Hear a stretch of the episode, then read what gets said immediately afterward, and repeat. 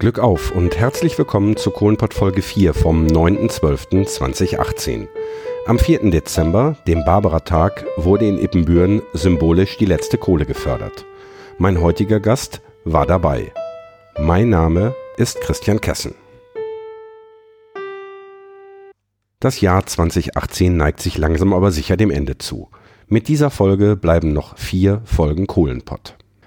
Ich habe ja schon des Öfteren angekündigt, dass ich irgendwann meinen persönlichen Abschied feiern werde mit meinen Gästen. Ich hoffe, dass alle kommen können und natürlich mit meinen Hörerinnen und Hörern, sofern sie denn wollen und den Weg nach Herten finden. Ich habe noch nichts Genaues geplant, was mittlerweile jedoch feststeht, ist das Datum. Es wird der 16. März 2019. Die Location, könnt ihr euch sicher denken, wird die Schwarzkaue in Herten auf dem Bergwerk Schlegel und Eisen 347, da wo ich mein Büro habe, da wo wir die MinCorrect 100 gefeiert haben und wo im Grunde genommen das ganze Projekt Kohlenpott seinen Anfang genommen hat. Für die Menschen, die gerne kommen wollen, haltet euch den 16. März im nächsten Jahr 2019 frei. Weitere Infos zu Beginn und so weiter folgen in jedem Fall. Ich hatte ja bereits in der letzten Folge angekündigt, dass ich nochmal unter Tage war. Jetzt kann ich die Sache auflösen. Ich war nochmal mit Dietmar Klingenburg unter Tage, dem Fotograf der Ruhrkohle, und es sind Fotos gemacht worden mit mir für die Steinkohle. Das ist die Mitarbeiterzeitung der Ruhrkohle mit einer Auflage von circa 30.000 äh, Exemplaren. Und in dieser Ausgabe, in der Dezember-Ausgabe, also in der letzten Ausgabe für dieses Jahr, gibt es einen Bericht über dieses Projekt Kohlenpott. Falls also jetzt neue Hörer und Hörerinnen, gerade Mitarbeiter der Rohkohle zuhören, herzlich willkommen, Glück auf. Es freut mich, dass ihr in dieses Projekt reinhört. Ich hoffe, es gefällt euch. Es ist im Grunde genommen mein persönlicher Dank an den Ruhrpott, an die Kumpel und Mitarbeiterinnen und Mitarbeiter der Ruhrkohle. Viel Spaß damit. An diesem Tag waren noch andere Menschen mit unter Tage, neben den Bergleuten, und zwar äh, Mitarbeiter des FC Schalke 04, meines Lieblingsvereins. Ich hatte zwar gesagt, ich möchte in diesem Podcast nicht mehr über Fußball reden, aber so zum Ende des Jahres darf es nochmal sein. Am äh, morgigen nee, am gestrigen Tag, äh, also am 8.12., war das Revierderby auf Schalke. Schalke gegen Dortmund. Das Ergebnis äh, kann ich jetzt noch nicht verraten, obwohl ihr die Folge jetzt erst am Sonntag hört, weil ich diese Aufnahme am Freitagabend aufnehme und morgen selbstverständlich im Stadion bin. Ich hoffe natürlich für ein, auf ein gutes Ergebnis für meine blau-weißen Jungs. Unabhängig vom Ergebnis ähm, wird das Spiel bestimmt auch ein sehr emotionales. Schalke hat von der deutschen Fußballliga, der DFL, erstmals in der Geschichte der DFL die ja, die Möglichkeit bekommen, mit äh, elf verschiedenen Trikots aufzulaufen. Das heißt, äh, der Sponsor der Schalker hat auf das Recht, auf der Brust aufzutauchen, verzichtet und stattdessen werden alle Spieler mit unterschiedlichen Trikots auflaufen, natürlich alle in blau-weiß und vorne auf der Brust der Spieler wird der Name eines Bergwerks prangen und äh, selbstverständlich ist das Logo von Schalke drauf und Schlegel und Eisen. Und auch äh, der Gegner, die Schwarz-Gelben aus Dortmund, laufen mit einem besonderen Trikot auf. Auch deren Hauptsponsor hat auf die Fläche, die Werbefläche auf der Brust verzichtet. Und die Dortmunder laufen mit einem Trikot auf, auf dem stehen wird Danke Kumpel. Ich finde von beiden Vereinen eine tolle Geste und ich hoffe in erster Linie auf ein faires Spiel. Und ähm, ja, die Stimmung wird mit Sicherheit großartig sein. Ein weiterer emotionaler Abschied in diesem Jahr. Der ganz große Abschied auf Schalke vom Bergbau wird dann am Mittwoch, den 19. Dezember stattfinden, da beim Spiel gegen Leverkusen. Dann äh, hat der FC Schalke 04 2000 Karten für die Bergleute von Prosper Haniel reserviert und auch da werde ich natürlich zugegen sein. Und äh, mir läuft jetzt schon ein wenig Gänsehaut über den Rücken, wenn ich daran denke, mit den Bergleuten, mit dem Ruhrkohlechor, mit dem ganzen Stadion im Dunkeln das Steigerlied anzustimmen. Ich freue mich drauf. Ich sitze in Herne auf der ehemaligen Schachtanlage Pluto, einem Gelände, was noch der RAG gehört und auch, wie ich soeben erfahren habe, äh, erhalten bleibt als Standort der RAG. Und äh, ja, wie ihr das kennt, begrüße ich meinen Gast mit einem freundlichen Glück auf und mein Gast stellt sich, wie es ebenfalls üblich ist, selber vor. Glück auf. Ja, auch von meiner Seite Glück auf. Äh, mein Name ist Stefan Hager.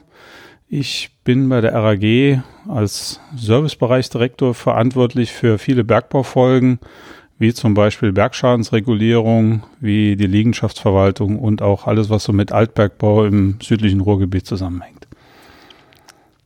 Im südlichen Ruhrgebiet, da kommen Sie aber nicht her. Wir haben im Vorgespräch natürlich schon so ein bisschen geplaudert. Äh ja, man könnte sagen, ich komme aus ganz weit im südlichen der Lagerstätte, äh, aus dem Saarland.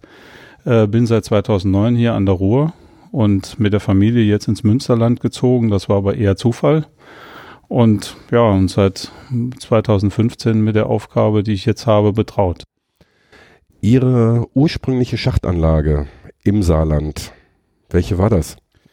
Ja, das wissen nur noch Menschen, die schon länger im Bergbau zugange sind. Äh, das war das Bergwerk Göttelborn-Reden äh, im östlichen Bereich des, der saarländischen Lagerstätte ge gelegen. Und wenn man so an der Autobahn vorbeifährt, gibt es so einen monumentalen Schacht, der doch erstaunliche Ausmaße annahm, über 80 Meter hoch. Das war dann meine, meine ursprüngliche Schachtanlage. Wie haben Sie angefangen im Bergbau? Was war Ihre erste Tätigkeit? Als ich anfing, äh, das war Anfang der 90er Jahre, war ich in der Verwaltung der Saarbergwerke beschäftigt und habe mich da unter anderem mit Raumordnungsverfahren, Liegenschaftsangelegenheiten und auch nachher mit der Exploration, also Tiefbohrung und seismischen Messungen zur Erkundung der Lagerstätte beschäftigt. Ja, und dann kam ich relativ schnell aufs Bergwerk, von dort in den Bergschadensbereich und dann ging das irgendwie immer weiter und jetzt bin ich hier. Als Bergmann unter Tage waren Sie nie tätig? Ich bin von Hause aus Markscheider. Das bedeutet, man hat ein Hochschulstudium abgeschlossen, macht danach eine Referendarzeit mit einem zweiten Staatsexamen. Und auf dem Bergwerk ist man natürlich unter Tage tätig, aber mehr so in Leitungsfunktion. Hm. Sie haben aber nicht vor Ihrem Studium, ich sage jetzt mal eine Ausbildung, eine klassische Ausbildung im, im Bereich Bergbau gemacht, sondern die klassische Hochschullaufbahn, sprich Abitur, dann Studium und dann eben halt ihre komplette berufliche Karriere. Ja, wobei zu dem Studium in der damaligen Zeit durchaus 200 Schichten, also da sind durchaus zehn Monate Praktikum gehören, die man dann auch bergmännisch machen muss. Also sprich, also so unter Tage mit äh, mit mit Hacke und Schaufel zu arbeiten, das ist einem dann auch nicht so wirklich fremd. Aber als Markscheider ist man relativ schnell so in der Lagerstättenbearbeitung, Bohrungen und solche Dinge und auch in der Vermessung unterwegs so dass man, ich sag mal, mehr so den planerischen Teil des Bergwerks auch unter Tage, die, Unterfa die, die Streckenauffahrung, fährt man dann in die richtige Richtung, damit sich zwei Strecken auch treffen. Das ist so unsere Aufgabenstellung. Ich habe bisher fast jeden meiner Interviewpartner gefragt, ob sie sich an ihre erste Grubenfahrt erinnern können. Können Sie sich an Ihre erste Grubenfahrt erinnern? Ja, das war auf dem Bergwerk Göttelborn während dem Praktikum.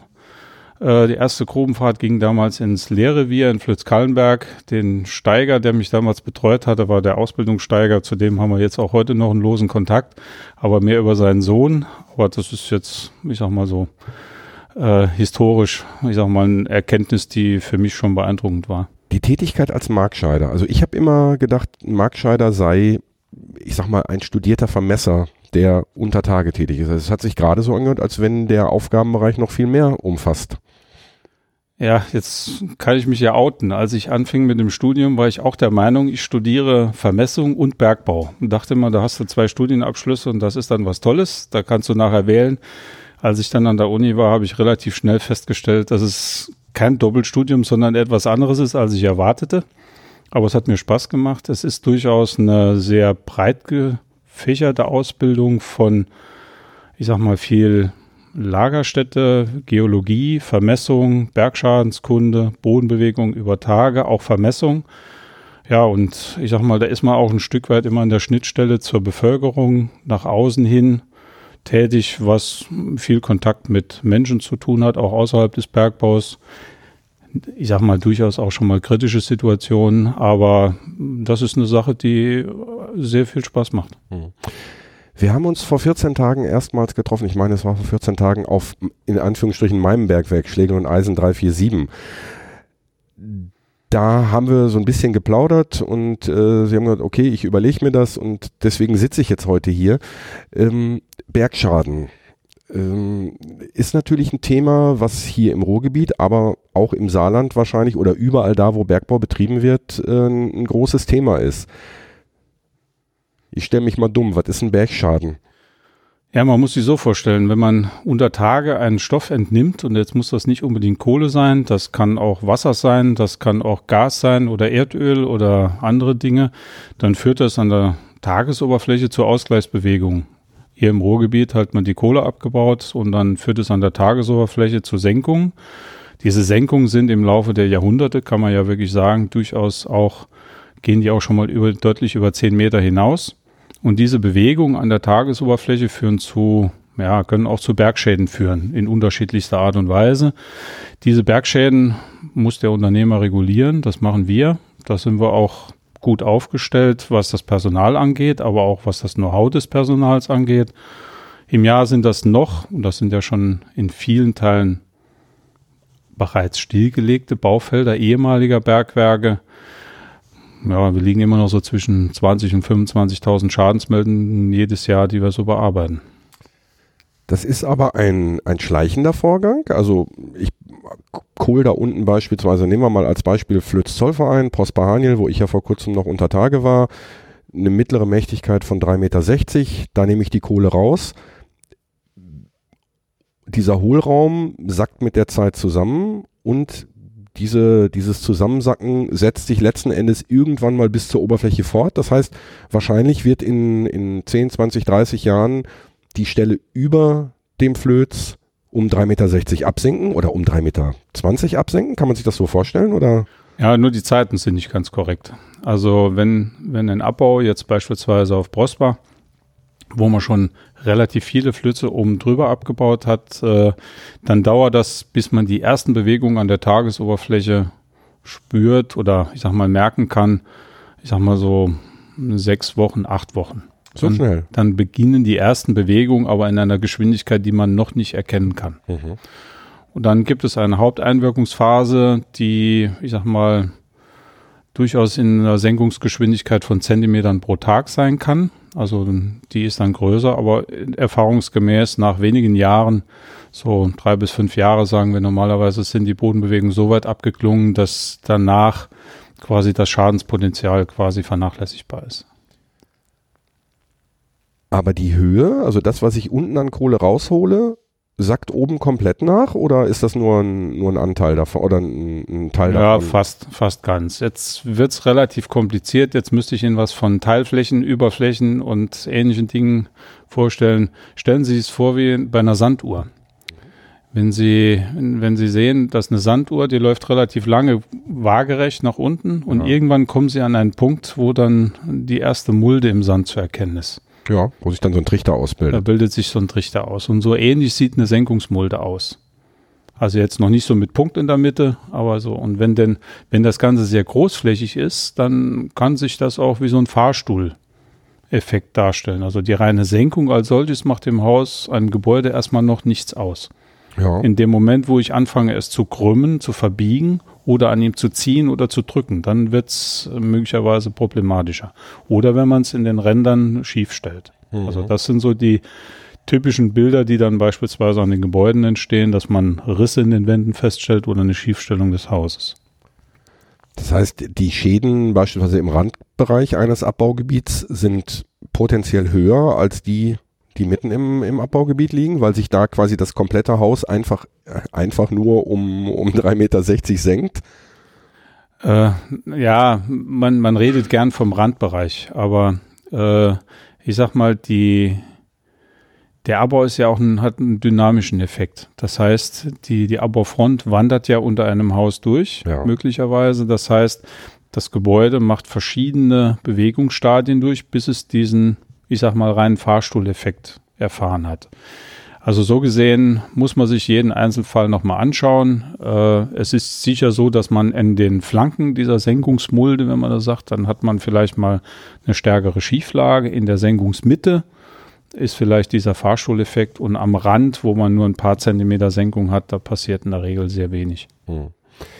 Jetzt ist ja auch ähm, nicht nur unter Gebäuden oder unter Wäldern abgebaut worden, sondern auch beispielsweise unter Flüssen, unter Bächen, unterm Rhein sogar. Was passiert da, wenn ich mir jetzt vorstelle, der Rhein, äh, ich, ich fahre jetzt eine Strecke unterm Rhein auf, diese Strecke wird irgendwann aufgegeben, äh, bricht ein oder sackt ein, äh, dann habe ich auf einmal an dieser Stelle, ist der Rhein 3,60 Meter tiefer oder?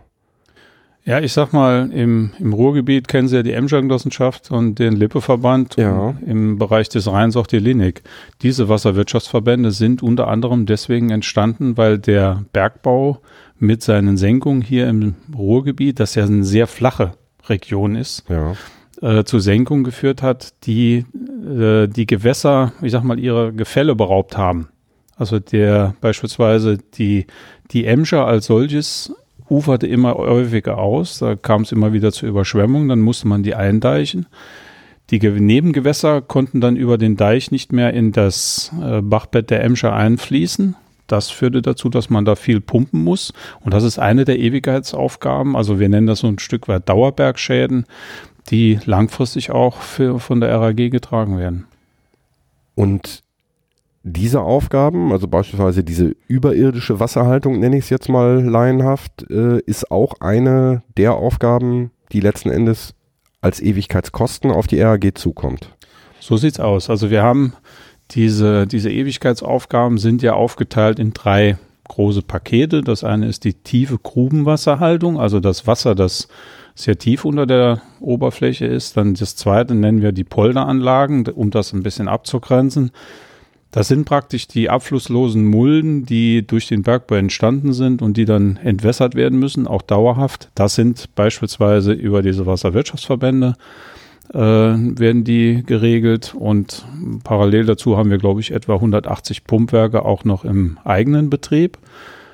Und das dritte sind Grundwasserreinigungsanlagen an ehemaligen Kokereistandorten, die, ich sag mal, auch sehr lange laufen werden. Das sind die drei Punkte und der mittlere Teil, das sind diese Polderanlagen, von denen wir gerade gesprochen haben. Sie haben vorhin gesagt, äh, dass so eine Senkung im Laufe von drei bis fünf Jahren beendet ist. Das heißt, die, die eigentliche Bergschadensregulierung, beispielsweise an Gebäuden, gehört nicht zu den Ewigkeitsaufgaben. Die Bergschadensregulierung gehört klassisch nicht zu den Ewigkeitsaufgaben, weil wir für diese Dinge Rückstellungen gebildet haben und über diese Rückstellung dann auch die, ich sag mal, Verpflichtungen im, im Stillstandsbereich dann auch dauerhaft abwickeln werden. Mhm.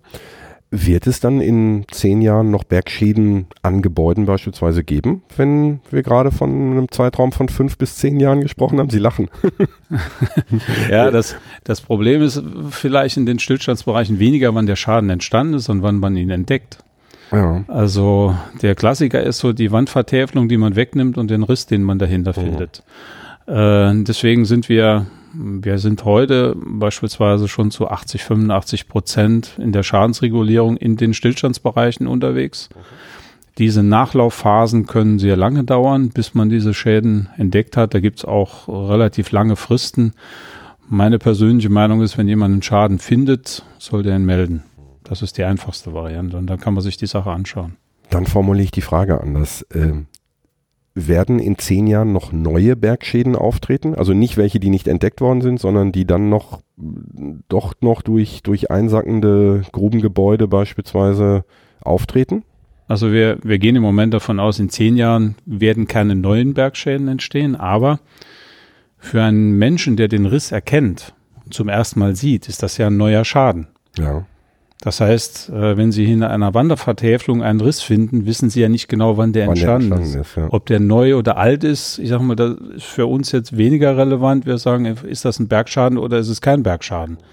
Deswegen beschäftigen wir uns weniger mit der Frage, ist das jetzt ein alter oder ist es ein neuer Riss? Wenn Sie nach zehn Jahren, ab, zehn Jahre nach Abbauende ein neues Haus bauen, beispielsweise, und fragen uns an, ob wir da eine Sicherung einbauen müssten, also verstärkte Fundamente, werden wir sagen, nein. Mhm. Äh, schönes Thema. Ich habe irgendwann mal meine berufliche Karriere mit einer Maurerlehre begonnen. Ähm, das war in den 80er Jahren und ich kann mich erinnern, dass wir äh, beispielsweise äh, Moniereisen angeliefert bekommen haben, die der Statiker berechnet hat. Und dann gab es immer noch eine zusätzliche Lieferung, das waren die sogenannten Bergschadeneisen. ja, wenigstens keine Angsteisen. Äh, ja, so hießen die, glaube ich, intern tatsächlich. Und dann gab's, gab, gab früher mal so eine Theorie, dass man gesagt hat, mach, mach mal noch zwei Angsteisen ja. dabei, so falls der Statiker sich verrechnet hat. Ähm, und die findigen Statiker hier im, im Rohrpott, die haben natürlich dann das Ding so ganz spitz auf Knopf gerechnet, äh, so dass es gerade statisch reichte, weil den Rest hat ja sowieso der, die, die DSK oder, oder Rohrkohle bezahlt, äh, weil die, die Statiken ja nochmal quasi, ja, ist ihrem Haus vorgelegt wurden, ne?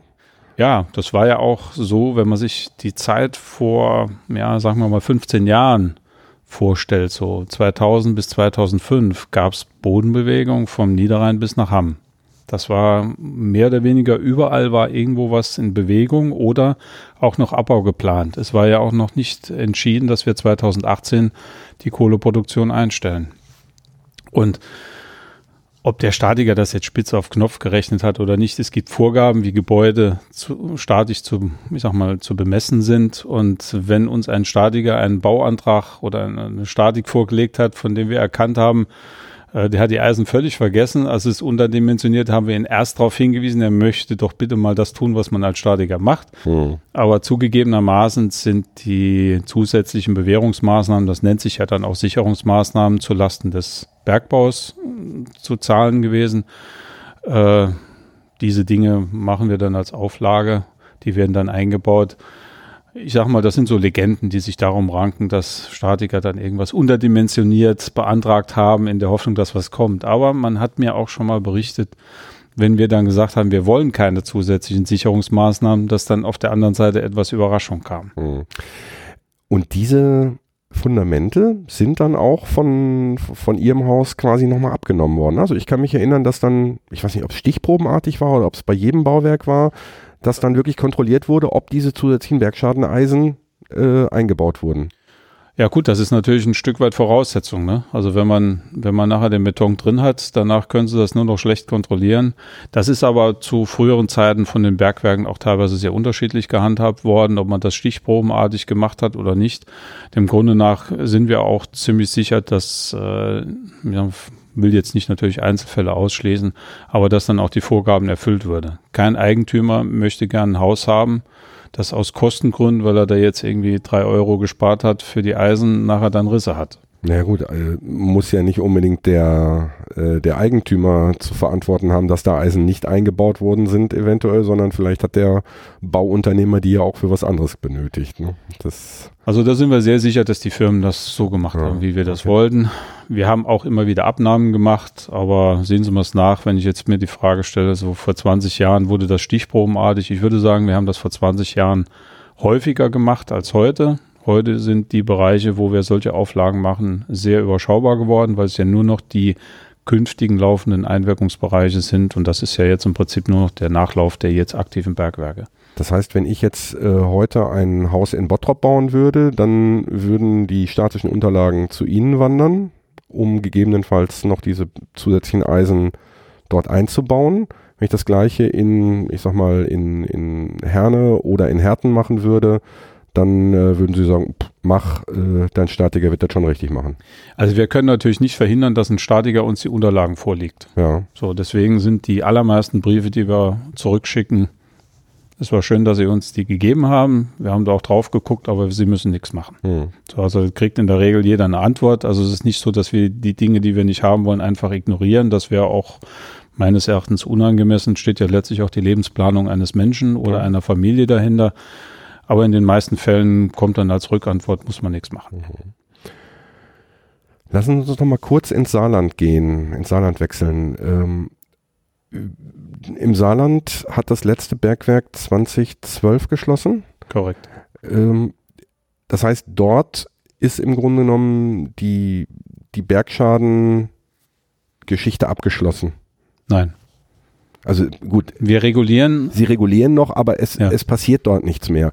Ähm, wie, wie waren die Auswirkungen im Saarland? Waren die ähnlich wie hier? Ich meine, im Saarland gibt es andere geologische Verhältnisse. Sie haben vorhin gesagt, das Ruhrgebiet an sich ist sehr flach. Das Saarland ist ein bisschen hügeliger. Also das, das Thema Wasser, also sprich das, was wir vorhin angesprochen haben, wie Polderanlagen und Pumpwerke, das ist ein Thema, was es an der Saar in der Form so nicht gibt. Also wenn dann in Einzelfällen ist sowas schon mal passiert, aber dem Grunde nach wie hier großflächig, dass man eine Genossenschaft gründet oder ein Lippeverband gründet, um mit diesen Dingen überhaupt umgehen zu können, das ist an der Saar nicht das Thema, weil aufgrund der Topografie, das haben Sie zu Recht gesagt, äh, das Wasser eigentlich immer einen Weg findet, um abzufließen. Das ist das eine. Das reine Schadensbild an Infrastruktur oder Gebäuden oder so ist vergleichbar. Wenn Sie sagen, ist das Thema Schadensregulierung abgeschlossen in, in unserem Bereich. Wir haben Mitarbeiter in Ebenbüren schon im Vorfeld der Stilllegung zu unserem Bereich hin verlegt. Also sprich, die sind heute schon Mitarbeiter unseres Bereichs, arbeiten aber in Ebenbüren. Genauso haben wir noch Mitarbeiter an der Saar, die auch an der Saar arbeiten. Mhm. Ippenbüren ist ja auch nochmal eine ganz andere Geologie. Ippenbüren liegt auf einem Berg. Äh, von daher, die, die eigentliche Teufel waren, glaube ich, 1600 Meter. Und ja, dann so liegt es nochmal, ich glaube, 300 Meter über normal Null in etwa. Die Teufel, die Teufel sind die 13 bis 1500 Meter. Okay. Aber man muss ja auch sagen, der Bergbau fing ja irgendwann mal in der Regel relativ dicht an der Tagesoberfläche an und hat sich dann im Laufe der Jahre, Jahrhunderte in die Tiefe vorgearbeitet. Und äh, im Saarland hat man die Topografie etwa so bei ja, 200 bis 350 Meter über normal Null. Hier im Ruhrgebiet ist es deutlich weniger, also dichter an dem Meeresspiegel. Und in Ebenbüren ist man irgendwo so bei 100 bis 200 Meter. Wobei man aber sagen muss, äh, das, was das Ruhrgebiet in Bezug auf die, das Thema Wasser unterscheidet von der Saar, ist die, die flache Topografie. Es ist eigentlich egal, ob das jetzt bei plus minus null ist oder plus minus 100. Ja. Äh, wenn, wenn das eine, ein ganz flaches Gelände ist und Sie machen da fünf oder zehn Meter Senkung, eine, eine Mulde, produzieren Sie eine Mulde in der Tiefe, ja, dann haben Sie natürlich theoretisch einen See, den Sie leer pumpen müssen, wenn es ja. regnet. Das heißt, wenn wir hier, ich sag mal, einen, einen kontinuierlichen Anstieg bis nach, bis nach Hamm hätten, hätten wir diese Probleme nicht? Also vom, vom, von, der, von der Geländetopografie? Ich denke ja. Mhm. Also wenn Sie, wenn Sie so überlegen, dass äh, beispielsweise der, der Niederrhein liegt irgendwie so bei plus 20, plus 30 Meter über Meeresspiegel und Sie sind dann in Recklinghausen gerade mal so bei 50 bis 100, je nachdem, wo Sie sich gerade bewegen, da ist in den Gewässern sehr wenig Gefälle. Ja. Und deswegen sind die auch äh, von den von der Hochwassersituation bei Starkregenereignissen mit hohem Versiegelungsgrad dann auch äh, letztlich auch mit technischem Hochwasserschutz versehen, also im Sinne von von äh, von Deichen. Und die sind ja in der Vergangenheit auch und so sind auch die Rheindeiche entstanden vor Beginn der bergbaulichen Einwirkungen entstanden. Das heißt, erst wird der Hochwasserschutz geregelt, also sprich, da gibt es besondere Genehmigungsverfahren beispielsweise am Rhein und dann wurde der Deich erhöht und erst dann wurde abgebaut. Man hat im Ruhrgebiet ja mal vor Jahren, ich weiß nicht, ob es bis heute ist, immer so von diesen Bergschlägen gesprochen, wenn also plötzliche Absenkungen beispielsweise waren oder äh, ja, so diese, ja, diese wir, selbstgemachten Erdbeben. Ja, ich gebe ja zu, dann wird es Menschen geben, die dann sagen, das klingt nach Verniedlichung. Äh, ich komme ja aus ein bisschen aus der Geologie. Für mich sind Erdbeben solche, wenn, wenn Indien auf die asiatische Platte knallt, ja. in Anführungszeichen, dann ist das für mich ein Erdbeben. Wenn ich sagen würde, wir als Bergbau richten Erdbeben an, halte ich also, wäre das ein bisschen anmaßend. Also mhm. deswegen reden wir immer von Erschütterung, was nicht bedeutet, dass wir uns nicht bewusst sind, dass durch die Erschütterung des Abbaus äh, natürlich eine Beeinträchtigung der Bevölkerung entsteht. Also die Bürger, die dann äh, wachgerüttelt werden, für die ist das äh, sehr unschön, keine Frage. Was man aber auch sagen muss, ist, äh, sie sind nicht nennenswert schadensträchtig. Mhm. Jedenfalls nicht hier an der Ruhr. Wodurch sind die entstanden oder wodurch entstehen die? Ja, man muss sich so vorstellen, man hat über dem Abbau möglicherweise eine Gebirgsschicht, so eine dicke Sandsteinbank, die härter ist als, ich sag mal, der Rest des Gebirges und dann hängt das ein Stück weit über und irgendwann sind die Spannungen in dieser Sandsteinbank so dick geworden, dass die knackt. Und dann bricht die ab. So wie ein Brett, das können sie zeitlang biegen und irgendwann knallt's. Mhm. Ja, und dieses Knallen nimmt man dann als Erschütterung wahr. Das ist natürlich spürbar und auch messbar. Wir haben da jetzt beispielsweise im Bereich Bottrop, Bottrop boah, sorry, äh, eine nicht unerhebliche Anzahl von Messgeräten stehen, wo wir dann auch die Ergebnisse auch im Internet veröffentlichen, wo man dann nachschauen kann, wann es an welcher Stelle wie stark äh, ja, gewackelt hat. Äh, von welchen Ausschlägen auf der Richterskala reden wir da? Kommen wir da bis eins oder sind wir drunter? Da sind wir schon drüber. Okay. Wobei die Richterskala für uns, ich sag mal, nur schwer, äh, ich sag mal, diese, diese Magnituden, die immer gesagt werden, das ist mhm. die Energie, die an dem Ort des Entstehens der Erschütterung äh, frei wird. Also beispielsweise in 1200 Meter Tiefe. Genau. So, und wenn Sie jetzt eine Magnitude 3 haben, mhm. in 100 Meter Tiefe wäre die möglicherweise heftig. Eine Magnitude 3, die gleiche Stärke, in 5 Kilometer Tiefe würden Sie vielleicht gar nicht wahrnehmen. Mhm. So, deswegen messen wir Schwinggeschwindigkeiten in Millimeter pro Sekunde, das heißt den Maximalwert einer Schwingung, das zeichnen unsere Messgeräte auf, äh, die werden gemessen. Die Erdbebenwarten geben meistens Magnituden aus.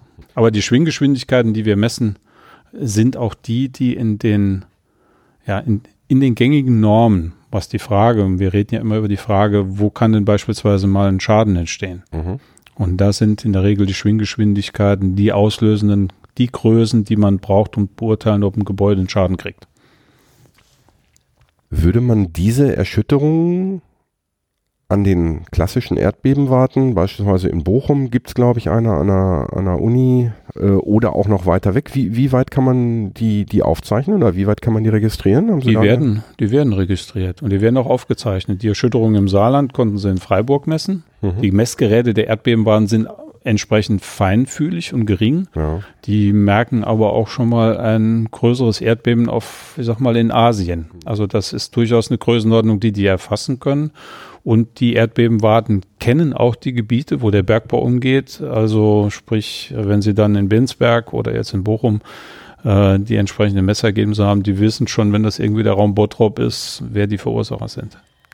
Das heißt aber, die Freiburger würden ein, äh, eine Erschütterung hier in Bottrop nicht mehr aufzeichnen können. Nee, das wäre jetzt, das, nee, so weit, so weit geht's dann nicht. Nee. Aber äh, trotzdem, die Messgeräte, die die Erdbebenbaden haben, sind schon sehr feinfühlig und unsere bergbaulich verursachten Erschütterungen, beispielsweise wenn jetzt äh, im Bergwerk West oder sowas im Kamp Lindfort Rheinberg, wo wir auch Erschütterungen hatten, äh, die wurden dann auch von den Erdbebenwagen aufgezeichnet. Hm. Sie sind ja jetzt schon ein paar Jahre im Bereich Bergschäden unterwegs. Was ist so das Kurioseste, was Sie gesehen haben? Ja, kurios. Äh, ich habe mal so einen Vorgang. Also es, der eine oder andere kennt ja solche Bergschadensverzichte. Die sind im Grundbuch eingetragen. Da wurde ja ein Objekt mal irgendwann total entschädigt und der Eigentümer hat aber gesagt, ich will es behalten. Da haben wir gesagt, okay, du bekommst eine Entschädigung. Dafür ist dann äh, bekommst du für künftige Bergschäden kein Geld mehr. Mit einer Einmalzahlung wird das gemacht. Und einer der ersten Vorgänge, die ich im beruflichen Leben hatte, war, da stellte jemand einen Antrag, das ist im Grundbuch eingetragen, so ein Verzicht, stellte einen Antrag auf Löschung eines Backofenersatzverzichts. Und ich hielt das für einen Schreibfehler. Habe ich gesagt, das ist irgendwie Unsinn. Also ein Backofenersatzverzicht kann man sich nicht vorstellen und schon gar nicht im Grundbuch. Hat sich aber Folgendes rausgestellt, so das war so um 1900, 1905, so in der Größenordnung, hatte jemand einen gemauerten Backort, Backofen in seiner Bäckerei. Ja, und der ist dann durch den Bergbau zerstört worden. Darauf bekam man eine Entschädigung und musste sich versichern lassen, also hat dann versichert, dass er keinen Backofen mehr da baut. Ja, jetzt kriegen sie dann 100 Jahre später, kriegt dann der Bäcker, der einen neuen Backofen kaufen will, bei der Bank ein Finanzierungsproblem. Weil er hat ja diesen Backofen. Er hat einen Backofenersatzverzicht. Aber er wollte auch keinen gemauerten Backofen mehr bauen, sondern er sagte nur irgendwie, er versteht das gar nicht. Ich verstand es auch nicht. Okay. Was da los ist, die Bank verstand es erst recht nicht, um was es da ging. Äh, wir haben dann gesagt, wir haben kein Problem mit dem Backofen und das Ding aus dem Grundbuch kann man auch wieder löschen. Das mhm. ist dann auch weggemacht worden, aber das ist mir in meiner anderen beruflichen Laufbahn nicht mehr ja, begegnet. Sonst gibt es viele Dinge, die mehrfach kommen, aber in dem Fall war das schon erstaunlich. Ja. Und irgendwelche, ja, ich sag mal, besonderen, besonderen Schadensereignisse, haben Sie da mal irgendwas mitbekommen in Ihrer Laufbahn? Naja, gut, ich sag mal, als Saarländer äh, weiß man das, kennt man das Erschütterungsereignis im Februar 2008, das letztlich dazu führte, dass mit einer gewissen Nachlaufzeit dann auch entschieden wurde, das Bergwerk Saar zu, zu schließen. Also das war dieses starke Erschütterungsereignis, was äh, damals äh, mit Auslöser für die Stilllegung war. Das war natürlich eine nachhaltige Erfahrung, weil damals äh, sehr viele Menschen dann auch davon betroffen waren. Ja, persönlich hatte ich mal so eine Erfahrung, die nachher dann an uns vorbeigegangen ist. Das war eine, ein Anruf meines Vorgängers. Damals war ich noch nur für Bergschäden zuständig. Äh, der sagte, hm, der Essener Hauptbahnhof ist wegen eines Tagesbruchs gesperrt. Ich sollte mal Fernsehen gucken. Mhm. Jetzt äh, wird man dann schon nervös, weil man dann sagt, hm, das klingt nicht gut. Also Hauptbahnhöfe in Essen zu sperren wegen Tagesbrüchen, das äh, ist keine, keine Sache, die man braucht. Tagesbruch heißt ein Loch an der Oberfläche. Loch an der Tagesoberfläche wie Höddentrop im Jahr 2000 ist so der vielleicht bekannteste. Ja. Also eine alte, damals ein alter Schacht, der, ich sag mal, versagt hat, obwohl die Füllsäule im Umfeld gab es dann gab's eine Havarie, gab ein großes Loch an der Tagesoberfläche. Solche Fälle hat man im südlichen Ruhrgebiet immer mal wieder. Und äh, ja, aber dann kam kurz darauf die Meldung, 500 Meter westlich des äh, Bahnhofs wäre dann die Problemstelle. Und da habe ich mich wieder auf die Couch gesetzt, weil ich wusste, die Grenze zwischen der, dem Verantwortungsbereich der RAG und einer anderen Altbergbaugesellschaft geht genau durch den Bahnhof. Östlich davon hätte ich wahrscheinlich einen Pressetermin gehabt, westlich davon war das, das dann der Kollege. Da war das jemand von einer anderen Gesellschaft. Ja. Also hier im Ruhrgebiet gibt es, anders als im Saarland, noch einige andere Altbergbaugesellschaften, die, ich sag mal, auch bekannt sind. Äh, insofern gibt es ein bisschen im südlichen Ruhrgebiet durchaus eine unterschiedliche Gemengelage. Mhm.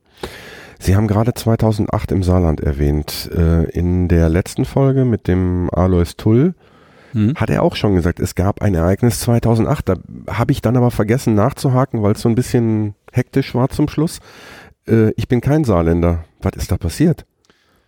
Durch den Abbau des Bergwerks Saar in dem Feld Brimsmulde, das waren äh, damals, ich sag mal, die ersten Strebe in einem neuen Baufeld, äh, hatte man eine Erschütterung, die, ich sag mal, das Ende einer langen, immer stärker werdenden Folge von Erderschütterungen darstellte. Und das war damals mit, ich glaube, 93,6 Millimeter pro Sekunde durchaus eine Größenordnung, die, äh, ich sag mal, schon sehr heftig war, die auch mh, nennenswert Schäden verursacht hat, aber die vor allen Dingen äh, die Frage stellte, wie geht das weiter und ist, die, ist ein Abbau ohne Gefahr für Leib und Leben noch möglich? Das führte dazu, dass beispielsweise an einem Kircheneingang Steine runtergefallen sind auf den Kirchenvorplatz. Äh, es führte dazu, dass, ich sag mal, durchaus auch Schäden, viele Schäden an Heizungsanlagen und anderen Dingen entstanden sind. Und letztlich hat dann das Unternehmen sehr schnell gesagt, gleich am gleichen Tag, wir haben den Abbau eingestellt und wollen erstmal Ursachenforschung betreiben. Und äh, man hat dann mit einem gewissen Nachlauf den Abbau dort in dem Baufeld nicht mehr weitergeführt, weil man gesagt hatte, das ist wahrscheinlich wirklich nicht beherrschbar. Aber äh, muss man sagen, das unterscheidet da jetzt wirklich dann auch die Geologie zwischen Ruhr und Saar, äh, weil wir solche Erschütterungsereignisse in der Qualität hier nicht haben. 93,6 Millimeter, also fast 10 Zentimeter pro Sekunde. Das heißt, Bewegungen, das sind diese Schwingungen, von denen mhm. Sie vorhin schon erzählt haben. Das heißt, 10 Zentimeter pro Sekunde hat es an der Erdoberfläche geschwungen. Ja, jetzt ist das eine Schwingung und eine Geschwindigkeit. So, jetzt muss man sich das vorstellen, das ist wie so eine Sinusschwingung, so wie beim Wechselstrom. Ja. Das Bild kennt man ja, so ja. diese, diese Wellenform. Und äh, die, die Schwinggeschwindigkeit bedeutet nicht, dass das Gebäude 10 Zentimeter nach rechts und nach links geschoben wird. Mhm. Das sind eigentlich nur Millimeter, aber gefühlt ist das äh, eine deutlich heftigere Sache. Man misst mit dieser Geschwing Geschwindigkeit quasi die maximale Bewegungsgeschwindigkeit des Punktes. Mhm. So, das messen die Geräte. Also die zeichnen auch solche Seismogramme auf. Aber man, um ein Gefühl dafür zu bekommen, in den Normen sagt man so ab 5 Millimeter pro Sekunde können, ich sag mal, sind leichte Schäden nicht völlig auszuschließen. Okay, und wenn ich dann Faktor bei 20 90 habe, Bei 90 ist das schon eine ganz andere Nummer, aber ich glaube, die Besonderheit war ja auch, dass schon vor 2008 diese Erschütterungsereignisse sowohl in Stärke und Intensität höher waren hier als hier beispielsweise im Ruhrgebiet, aber auch eine immer steigende Tendenz hatten. Also sprich, man fing kleiner an und irgendwann wurden diese Ereignisse 30 Millimeter, 40, 60 und irgendwann dann die 90 Millimeter und dann muss man sich auch die Frage der Prognose in die Zukunft stellen. wäre das denn auch für die Kumpel unter Tage gefährlich gewesen? Oder haben die das unter Tage gar nicht gemerkt? War es nur, in Anführungsstrichen, nur die, die Fortsetzung nach oben, die dann diese Ausmaße hatte? Also die, die Ursache hatte man in einer Gesteinsschicht so etwa 100 bis 150 Meter über dem Abbau gefunden. Das war so der, ja, der Balken, der die Spannung aus dem Abbau quasi aufgenommen hat und der dann gebrochen ist. Ob man dieses Ereignis jetzt unter Tage merken konnte, weiß ich nicht. Das kann ich schlichtweg nicht sagen, aber ich weiß, dass die früheren Ereignisse in der Regel unter Tage nicht gemerkt wurden. Mhm. Aber nichtsdestotrotz ist der Abbau eingestellt worden, damit im überirdisch keine massiven Schäden entstehen oder eben halt auch durch herabstürzende Gebäudeteile beispielsweise Menschen So verletzt oder sogar äh, zum Tode kommen. Ne? Ja, gut, ich sag mal, das, das war der Punkt, wo wir gesagt haben, das äh, ist nur noch schwer zu prognostizieren, wie es weitergeht. Deswegen haben wir den Abbau auch sehr kurzfristig innerhalb von Stunden oder sowas eingestellt und haben auch entschieden, dieses Baufeld nicht mehr weiter zu betreiben. Die Politik hat natürlich auch reagiert. Man hat dann gemeinsam eine Lösung gefunden. Das war zum Beispiel die, mit die Ursache, weshalb sehr viele Bergleute aus dem Saarland nach Ebenbüren gewechselt sind. Hm. Wäre ohne dieses Ereignis der Bergbau im Saarland noch weitergeführt worden? Bis beispielsweise bis, bis dieses Jahr? Also hätten wir dieses Jahr drei Standorte geschlossen, Ippenbüren, Prosper und ein Saarbergwerk, wenn dieses Ereignis nicht stattgefunden hätte? Ich würde sagen, die Stilllegungsplanung hätte anders ausgesehen. Hm. Was man sagen kann, ist, äh, nach der, nach, also nach der Erschütterung im Jahr 2008 wurde sehr kurzfristig die Abbauplanung umgestellt, Mhm. auch hier an der Ruhr, weil wir ja auf der einen Seite eine Zusage gemacht haben, eine gewisse Förderung zu erbringen. Da wurden also hier auch, ich sag mal, Planungsänderungen vorgenommen. Wir hatten eine, in sehr kurzer Zeit, innerhalb von 14 Tagen, eine Alternativplanung aufgelegt, die aber nur bis 2012 das Ganze noch hätte, ich sag mal, äh, flankieren können. Und parallel dazu wurde das Konzept entwickelt, dass halt Mitarbeiter vom Saarland nach Ebenbüren wechselten, um dann dort die Kollegen zu unterstützen. Auf die Art und Weise ist es dann doch gelungen, das Ganze sozialverträglich zu machen. Es hätte ein Bruch werden können, ja, Mhm. unbestritten. Ist das Saarland tatsächlich ausgekohlt? Ich meine, hier könnten wir meine, meine laienhafte Zahl, die ich so im Kopf habe, noch 400 Jahre kohlen. Kohlenvorräte sind immer noch da, das ist keine Frage. Aber man muss ja dann auch an der richtigen Stelle sein. Also sprich, das Bergwerk Saar war das letzte noch in Betrieb befindliche Bergwerk an der Saar. Mhm. Und der Lagerstättenteil, der dann abgebaut wurde, das war eine Lagerstätte mit relativ wenigen Flözen. Also da gab es in Summe nur drei, davon eigentlich nur zwei interessante. Äh, wenn man hätte länger Abbau betreiben wollen, dann hätte man auch an anderer Stelle weiter abbauen müssen. Aber das war damals nicht das Ziel. Man hätte dann aber auch komplett einen neuen Schacht häufen müssen, Strecken auffahren und, und, und also im Grunde genommen ein neues Bergwerk errichten. Ja, oder stillgelegte Bergwerke nicht schließen dürfen. Gut. Das ist die Alternative. So ähnlich wie hier. Wenn man am Niederrhein noch hätte abbauen wollen, hätte man das Bergwerk West oder Walsum nicht schließen sollen. Mhm. Aber äh, das war ja eine politische, eine politische Entscheidungsreihe, die man jetzt getroffen hatte, die jetzt ja erst Ende diesen Jahres ihren Abschluss findet. Haben Sie in Ihrer Tätigkeit als Markscheider mal ein neues Bergwerk komplett mit aufgefahren? Äh, ich glaube, das ist wenigen Leuten gegönnt, sowas zu machen. Ich hatte nur den Vorteil, in, als ähm, ja, abgestellter Mitarbeiter einer früheren saarländischen Tochtergesellschaft im Ausland das eine oder andere Projekt mal zu begleiten, das nachher auch umgesetzt wurde. Ähm, meine Frage ging dahin, es gibt ja noch dieses äh, berühmt-berüchtigte Donaufeld. Ähm, Im Grunde genommen eine, eine große Lagerstätte im Bereich Hamm, wenn ich mich nicht irre, ähm, wo mal irgendwann geplant war, dort ein, ein neues Bergwerk aufzufahren. wenn man, ich sag mal, in 10, 20 Jahren merkt, man braucht doch Kohle, weil man sie auf dem Weltmarkt nicht mehr kriegt oder zu Preisen, äh, für die man sie billiger produzieren kann oder äh, was auch immer sich auf der Welt tut. Wenn man dort jetzt auf der wilden Wiese anfangen würde, ein neues Bergwerk aufzufahren, wie lange würde das in etwa dauern, bis man dort Kohle fördern könnte? Ja, ich sag mal, das eine ist, dass äh, die damals in der Planung befindlichen Tageszugänge, also sprich äh, der eine oder andere Schacht, den man dafür nutzen wollte, um dieses Bergwerk Donau zu erschließen, mittlerweile verfüllt ist. Mhm. Also auch damals hatte man ja vor, einen Investor zu finden, der außerhalb der üblichen Subvention in Deutschland Steinkohle gewinnt. Diesen Investor hat man nicht gefunden. Insofern war klar, dass wir das Projekt dann auch irgendwann beerdigen müssen. Das ist der eine Punkt.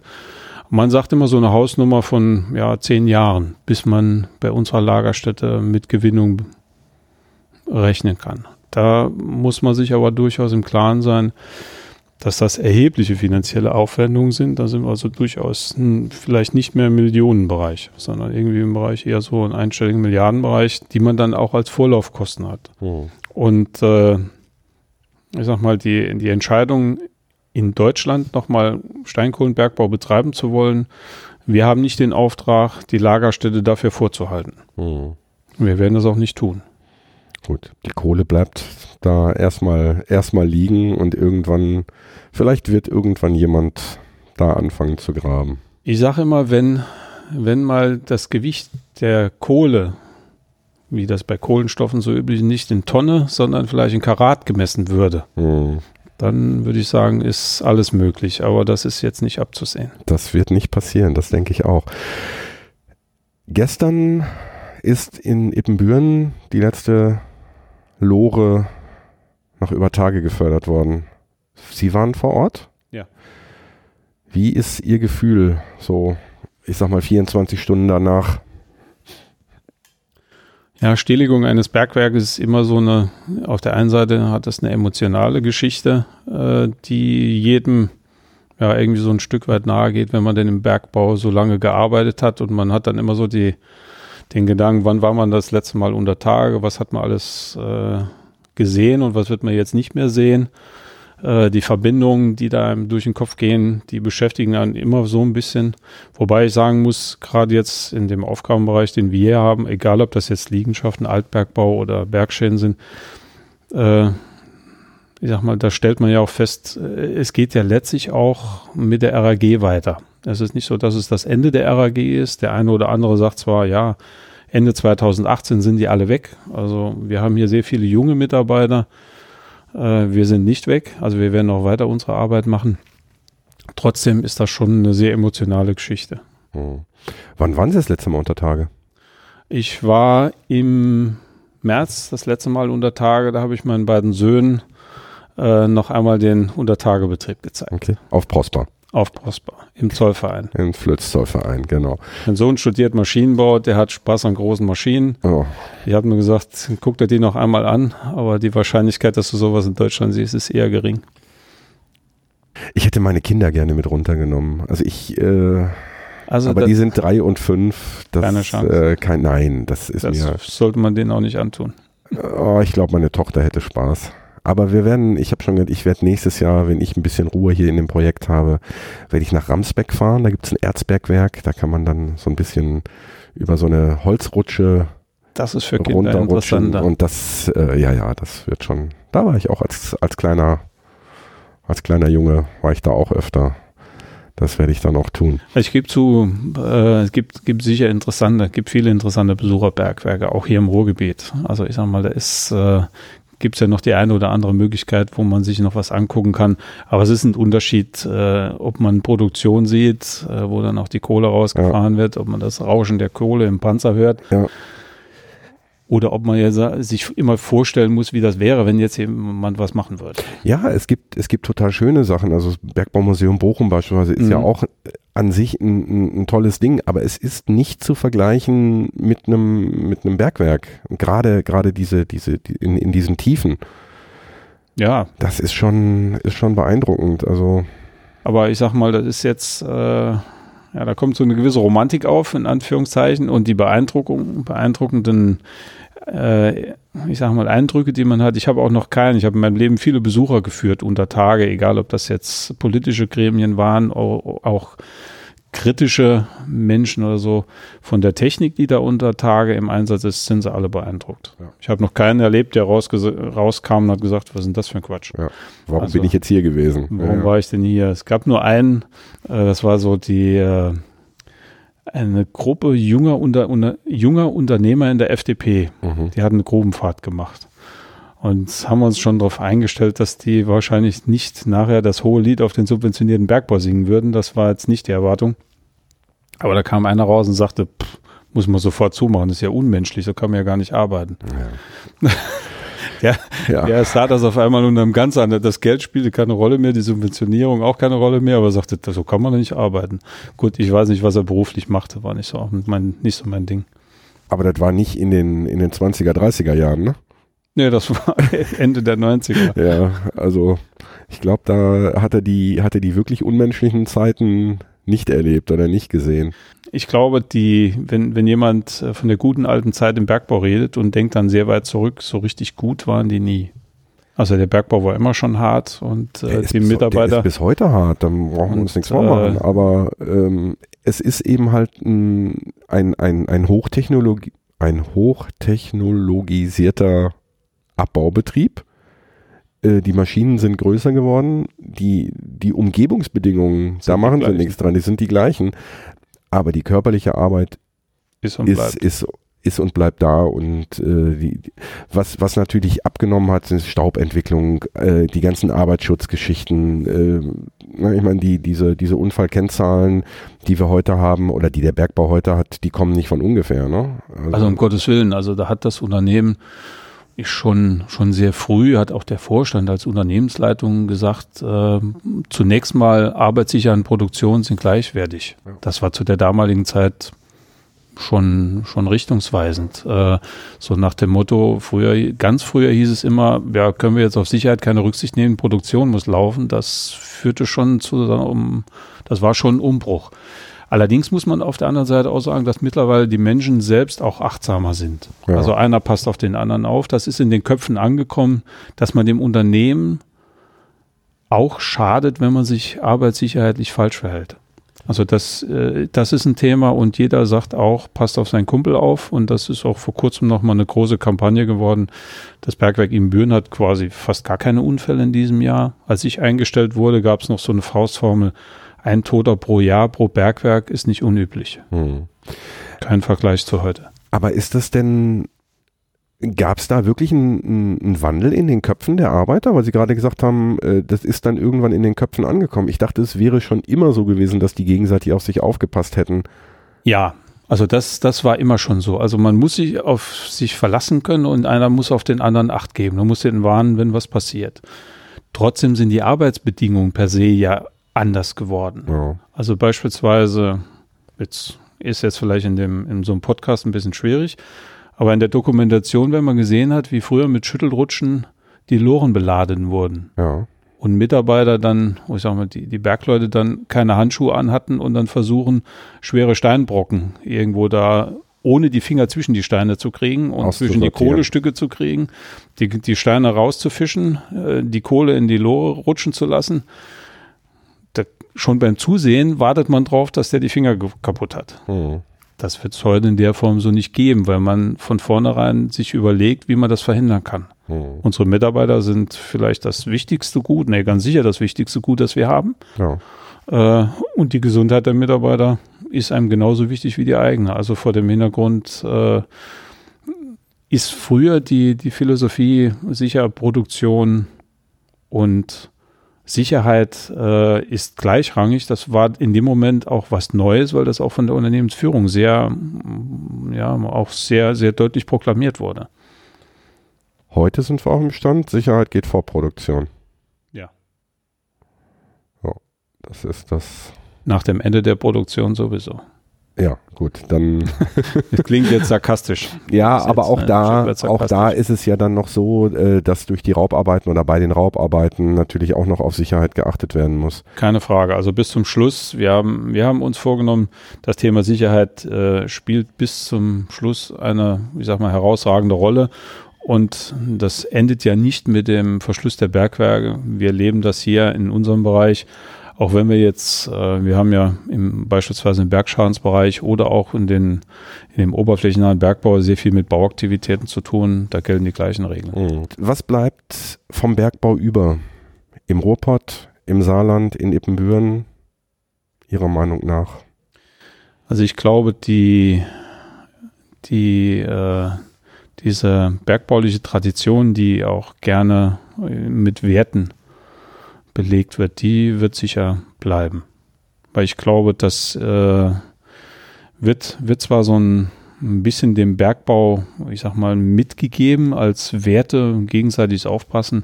Wir sollten uns diese Werte vor allen Dingen deshalb bewahren, weil sie in der heutigen Welt so oder in der heutigen Wirklichkeit, die man so draußen wahrnimmt, hat man manchmal das Gefühl, man sollte sich ein bisschen mehr an diese Werte erinnern. Und dann würde das eine oder andere ein bisschen besser gehen. Was ich für meinen Teil in unserem Bereich sehe, ist, äh, dass halt eine große Kontinuität da ist. Also sprich, das Jahr Ende 2018 ist jetzt eine, wenn man es hart ausdrückt, eine emotionale Sache für jeden, der im Bergbau groß geworden ist, der mit Kohle geboren oder mit Kohle zusammen groß geworden ist. Da ist eine sehr emotionale Geschichte. Aber die Aufgaben, die wir jetzt wahrzunehmen haben als RAG, die werden wir genauso zuverlässig auch in Zukunft weiterführen. Wir werden dafür sorgen, dass es da keinen Bruch gibt. Hm. Äh, trotzdem ist natürlich die Wahrnehmung, Förderung eingestellt, hat man das Gefühl, danach hört alles auf. Also von unserer Seite wird es nicht aufhören, sondern da wird es weitergehen. Äh, das Modell Stiftung und alles, was da hinten dran steckt, ist ein Modell, was aus meiner Sicht herausragend vorausschauend auch mit den Bergbaufolgen umgeht Mhm. Das sind alle anderen Bergbaugesellschaften in Deutschland äh, sind da ein Stück weit neidisch drauf. Die wünschen sich so ein Modell, weil sie das ähm, vielleicht gerne hätten und auch bräuchten. Also das ist sehr vorausschauend gedacht. Insofern kann man da auch äh, sehr, ich sag mal, beruhigt in die Zukunft schauen.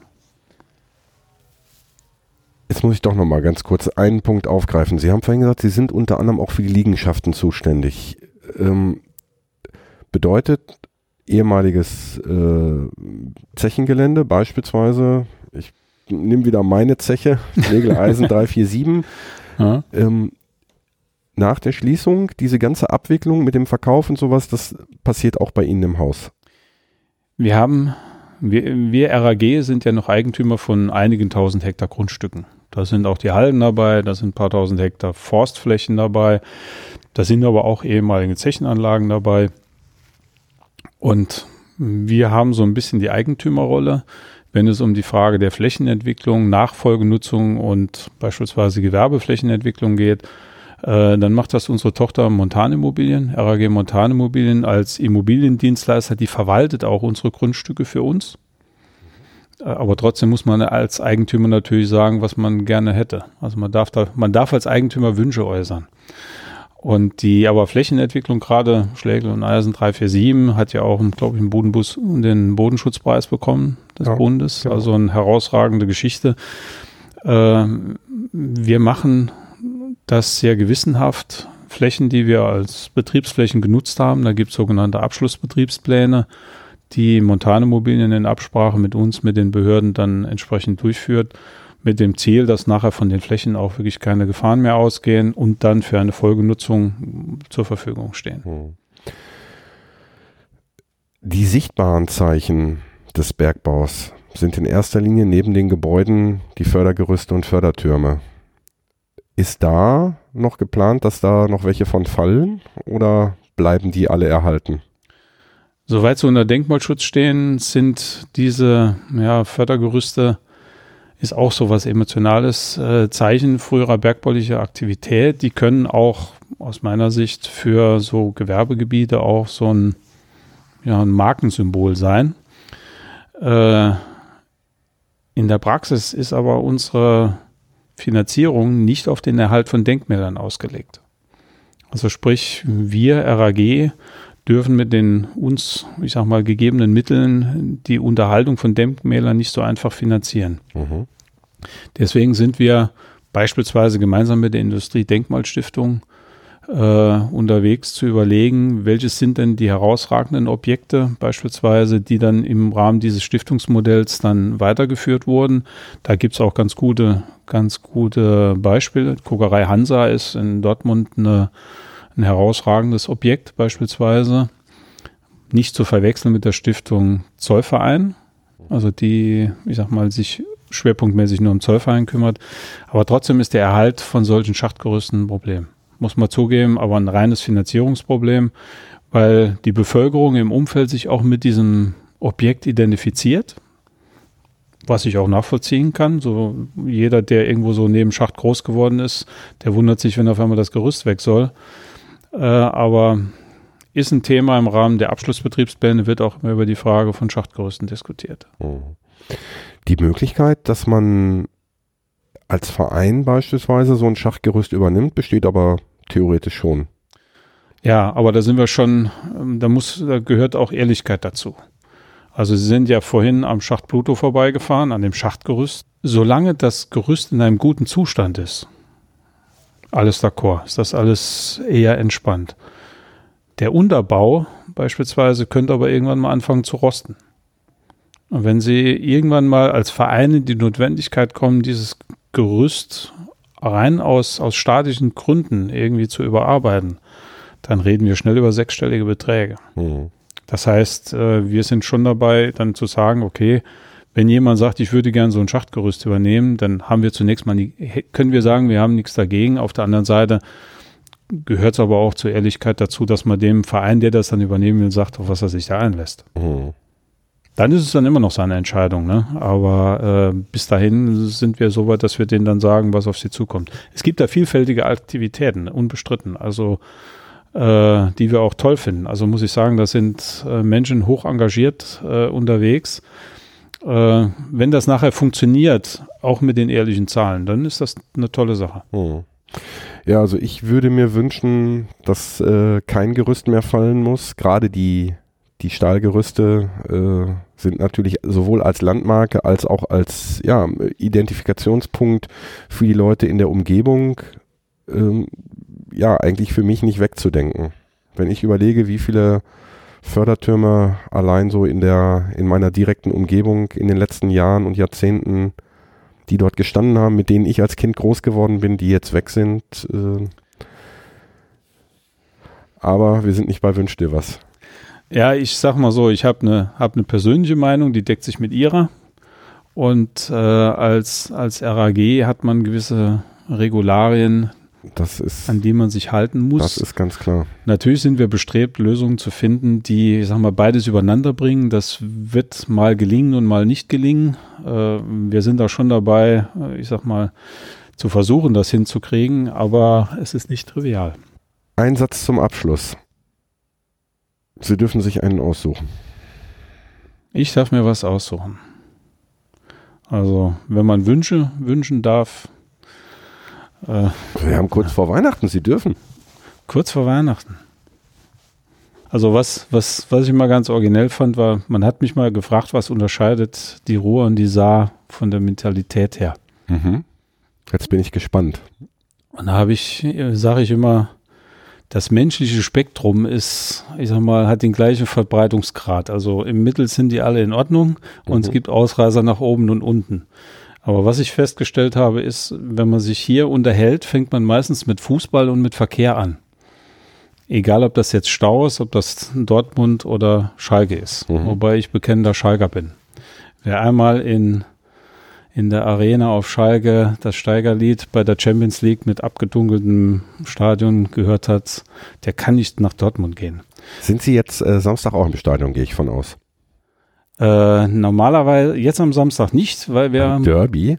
Ja, geht nicht. Erstmal keine Karten. Zweitens äh, gibt es Barbara Ball. Ah, okay. Ist auch eine sehr lange Tradition. Gut. Also da ist man gehemmt. Aber ich bin gesegnet mit einer Frau, die gerne in die Nordkurve geht. Ah, das ist schön. Also äh, die ist, das ist nicht, nicht jedermanns Sache, aber in dem Fall bin ich damit gesegnet. Nee, Spaß beiseite, aber nochmal zurück. Man hat dann die Frage gestellt, habe ich gesagt, man redet hier viel über Verkehr und über Fußball. Und im Saarland wundert man sich eigentlich im Nachhinein nicht mehr, warum das nicht so ist. Ne? Die haben wenig Verkehr und guten Fußball wird da auch nicht gespielt. Da wird ein Kollege mich jetzt steinigen äh, der ein bekennender FC Saarbrücken-Fan ist, aber das sind ganz alte Zeiten. Äh, deswegen kümmern sich die Saarländer wahrscheinlich mehr um Essen und Trinken. Genau, Essen und Trinken, ne? hätte ich jetzt auch gesagt. Ja, das sind so die Klischees, wobei ich sagen würde, man kann hier auch gut essen und trinken. Deswegen, es gibt halt immer so Klischees, äh, die man dann erfüllen muss. Äh, ich würde mal sagen, an der Saar lässt sich gut leben, hier lässt sich auch gut leben. Das sehe ich auch so, das unterschreibe ich. Äh, die Saar kann ich nicht beurteilen, da war ich nur zweimal ganz kurz. Hier im Ruhrpott fühle ich mich wohl, hier kann man gut leben. Äh, der Ruhrpott ist auch für ja, für Leute, die nicht von hier kommen, immer eine Reise wert, meiner Meinung nach. Sie haben gerade schon die Museen äh, angeschnitten, Bergbaumuseum Bochum. Ich hatte schon von Zeche Zollern, Zeche Zollverein, äh, Zeche Nachtigall und wie sie alle heißen, äh, mehrfach in meinem Podcast gesprochen. Von daher, äh, Leute, kommt in Ruhrpott, solange die Fördergerüste noch stehen. Ich kann nur sagen, ich würde mal, würde mich mal als, als Mensch mit Migrationshintergrund outen. Ja. Bin hier sehr gut aufgenommen worden. Insofern passe ich in die lange Tradition des Ruhrpots, dass man hier auch gut aufgenommen wird. Genau. Herr Hager, ich bedanke mich für Ihre Zeit. Ich weiß, gerade jetzt zum Jahresende, zum Ende des Steinkohlebergbaus ist Ihre Zeit noch beschränkter äh, als, als wahrscheinlich sonst im normalen Arbeitsalltag. Umso mehr habe ich mich gefreut, dass ich heute hier bei Ihnen zu Gast sein durfte. Ich wünsche Ihnen noch ein angenehmes Restjahr. Wenn wir die letzte Kohle, ich gehe davon aus, dass Sie am 21. auch dabei sind, wenn die letzte Kohle auf Prosper Haniel gefördert wird oder zutage gebracht wird, gefördert ist sie ja bereits. Und wir schauen, was uns die Zukunft bringt. Ich sage vielen Dank und Glück auf. Erstmal auch vielen Dank von meiner Seite. Es hat äh, mir auch Spaß gemacht, jetzt mal so auf die Art und Weise mal Rede und Antwort zu stehen. Wie der 21. verläuft, da, dem sehe ich so ein bisschen mit gemischten Gefühlen entgegen. Müssen wir mal schauen. Aber trotzdem, nichtsdestotrotz, wir haben das, was wir in der Vergangenheit zugesagt haben, haben wir eingehalten. Ich glaube, da kann der Bergbau ein Stück weit stolz sein. Und ich glaube, äh, wenn, wenn heute der Teil auch ein bisschen von meiner Position was mitgegeben hat, dann auch von meiner Seite recht herzlichen Dank. Danke. Glück auf. Glück auf. Ey, Kumpel, für heute Schicht am Schacht.